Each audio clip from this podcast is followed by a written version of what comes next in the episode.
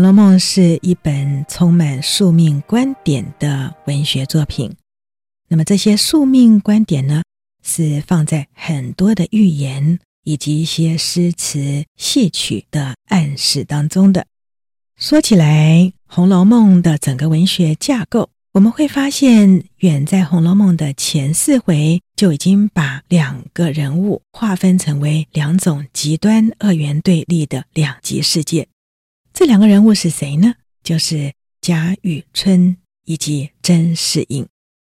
在这极端对立的世界当中，贾雨村是为了官位庸碌浮沉于宦海之间，他做人毫无原则，人品与恩义，甚至他正在办的案子牵涉到他的恩人甄士隐失踪的女儿英莲。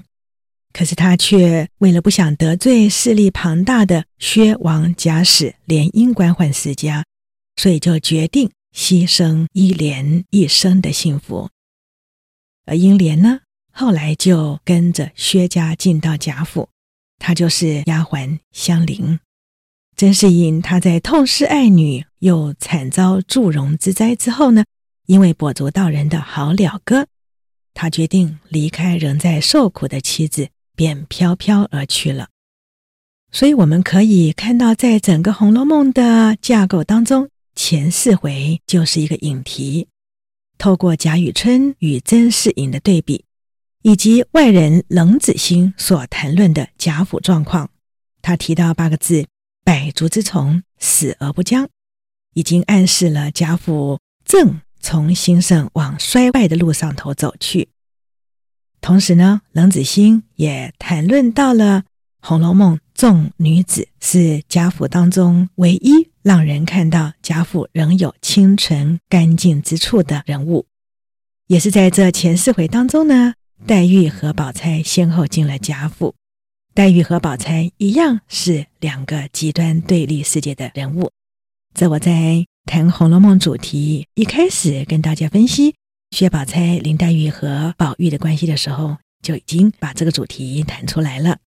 所以我们会发现呢，《红楼梦》的前四回就已经把整个二元对立的两个世界粗略地勾勒出来。随后在第五回，透过宝玉梦游太虚幻境，第五回成为最重要的一章寓言。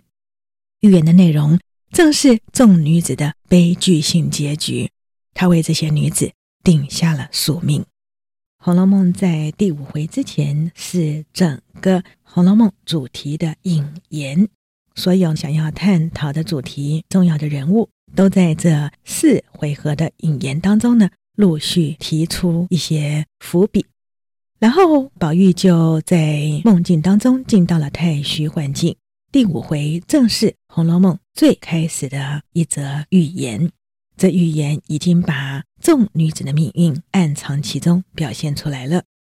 在这总共五个章回的引题的最后一章回，也就是第五回呢，这预言总共用了三种方式：其一是宝玉所看到的金陵十二册，正册、副册、又副册；其二是《红楼梦》十二支词曲；其三是太虚幻境中的人名、第几名、对联，甚至九名。这些全都指出悲剧性的未来。在这一回合当中呢，《红楼梦》对于众女子的预言，众多丫鬟当中只预言了晴雯、袭人和香菱。这倒不难理解，因为晴雯暗喻了黛玉，袭人暗喻了宝钗，而香菱则是一个指标性的人物，她牵连着引题当中的甄士隐、贾雨村的二元对立世界。他最是一个根本就没有任何该救责之处，可是他却承受了苦难刑罚的人。而香菱有一段时间住进了大观园学写诗，也成为非常重要的象征，象征大观园盛极一时的美丽，让受苦的香菱可以暂时隐逸逍遥地做审美之人。另外，在这第五回合预言当中呢。黛玉、宝钗是并联不分开一起预言的，因为只有他们两个人命运是完全系于宝玉。而预言当中还提到一个人物，这个人物在《红楼梦》第十三回就过世了，他是秦可卿。不过他也是有非常强的一个象征含义，他正是被明白指出无贤女子进入贾府，随即被勾引堕落道德沦丧的第一个例子。随后我们将会看到王熙凤跟着步上了后尘，这就是为什么呢？秦可卿在临死之前，他魂魄会入王熙凤之梦，劝念王熙凤月满则亏，水满则盈，登高必跌重，乐极悲生。因为王熙凤正日渐步向秦可卿的后尘，秦可卿呢，在梦中还建议王熙凤，趁着现在贾府还富贵，赶快多置田庄房舍地亩，列为祖宗祭祀之产业，也将家塾设于此处。秦可卿说：“因为这么做呢，既无争竞，又不会有点卖等等的弊端。就算日后贾府获罪，凡物都充公了。”可是这祭祀产业呢，是不可能充公的，因此万一贾府败落，子孙回家读书务农，总算有个退步，祭祀又可永继。想想看，贾府正当兴盛之时，王熙凤梦见这个梦，你说她怎么可能听得进去呢？顶多当成是梦境一场，笑笑就算了。更何况呢，在梦里头，秦可卿还跟王熙凤说了，他说。眼看着贾府又一件非常喜事了，真是烈火烹油、鲜花着锦之盛。不过呢，秦可卿又说了，这也是瞬间的繁华，一时的欢乐，万不可忘了那盛宴必散的俗语。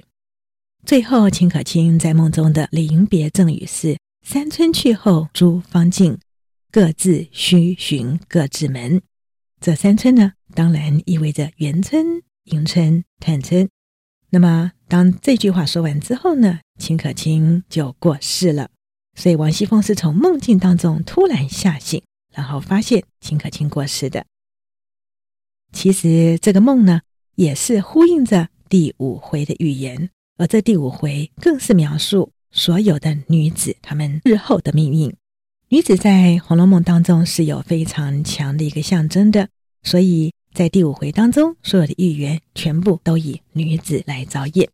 这第五回以诗来预言的女子顺序是：薛宝钗、林黛玉、元春、探春、湘云、妙玉、迎春、惜春、凤姐、巧姐、李纨、秦可卿。而以曲来预言呢，头尾分别有很强的暗示，是《红楼梦》影子、终身误、枉凝眉。最后是收尾，飞鸟各投林。那么，在这个曲的预言当中，所预言的女子顺序仍旧是元春、探春、湘云、妙玉、迎春、惜春、凤姐、巧姐、李纨、秦可卿，跟以诗来预言的女子顺序是一样的。所以，这些女子何以是用这样子的顺序呢？也有很多研究《红楼梦》的学者们不停地提出各种不同的说法。不过，大家都一致公认的，就是在《红楼梦》当中，女子是有非常强的象征意义的。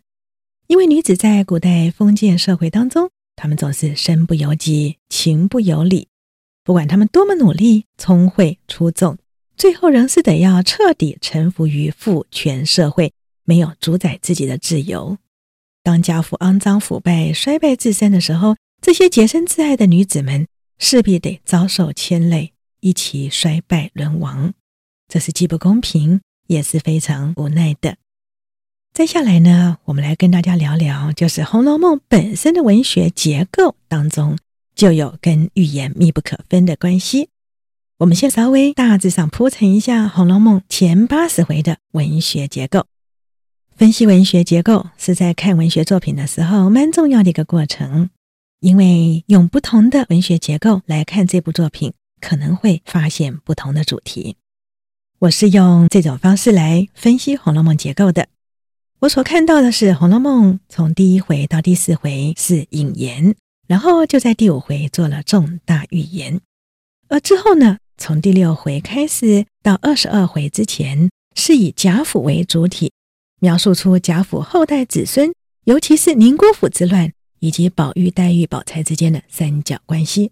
而从二十二回到六十二回，这长达四十回的段落呢，一切人事物呢，背景都是以大观园为主体，贾府是辅助的一个背景。而这大观园为主体的内容当中呢，又分成有三段，其中第一段是二十二到四十二回。这个段落呢，尽管是大观园的背景，可是宝玉、宝钗和黛玉仍旧充满着激烈的三角冲突关系。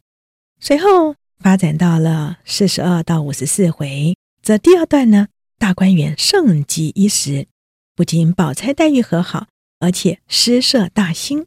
女子在大观园是人数最多的时候，而且审美情趣也最高。随后是五十四回到六十三回，这是大观园的背景铺陈当中的第三段。这段描述探春企图中心，可是大观园却已经开始毁坏。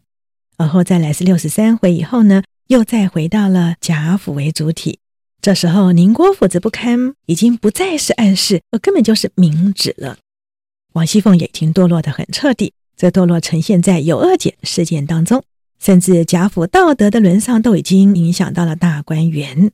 在大观园当中，竟然捡到了色情图片，导致这逍遥审美意境最高的地方，竟然被王夫人下令抄检。这时候的大观园女子人数也凋零了，诗社呢也是屡次想要振兴，可是却没有一次能够真正的兴起。随后第七十七回。《红楼梦》就开始铺陈女子宿命的悲剧了。第一个悲剧而死的，就是暗喻黛玉的丫鬟晴雯。所以，我们从这个架构来看，就发现宿命预言的关键章回都出现在重大段落的转折之处。比如说，我刚才前面所分析的引言要结束的时候，第五回就是一个重要的预言。然后呢，即将要进入以大观园为背景主题的时候呢，第二十二回。元宵节也有重要的预言。当大观园主题即将要结束，要搬回贾府道德沦丧的主题的时候呢，第六十三回宝玉生日的时候，一样出现了重要的预言。所以呢，我们会发现，在这样子一个文学结构分析当中，预言章回其实是非常非常重要的起承转合。不过，曹雪芹是企图用时间流逝。季节转换，慢慢的让我们看到，在时间过渡之下，贾府也日渐由兴盛转向衰微。所以呢，重要的节气春夏秋冬，曹雪芹都用了非常大量的笔墨来描述其繁盛美景。而在这四季循环、头尾夹杂，春季正是大观园主题当中最繁茂美丽的时候，而到了冬天，尤其是元宵节之后呢，贾府随即开始明显的有衰败的现象出来，所以呢，在这冬天之后呢，也有灯谜作为预言。这两回呢，分别出现在二十二回和五十回。除了这重要的春夏秋冬时序之外，还有譬如说，在大观园要开始毁坏，这元宵节呢，是以王熙凤的笑话做了一个转折，而王熙凤的笑话。转折完了之后，随即会看到重要的人物生病的生病，大观园呢也开始不行了。等到贾府都已经没落之后呢，中秋节的那一次描述一样预言了女子的宿命悲剧。所用的方法呢，就是大观园中最悲观的女子黛玉，以及大观园当中最乐观的女子湘云，两个人一起联诗的诗句来作为一个重要的暗示，因为他们的诗句到后来。悲凉到连妙玉听了都不忍心。除了这些时序节气的结构之下呢，曹雪芹当然也会在重要的时节穿插寓言。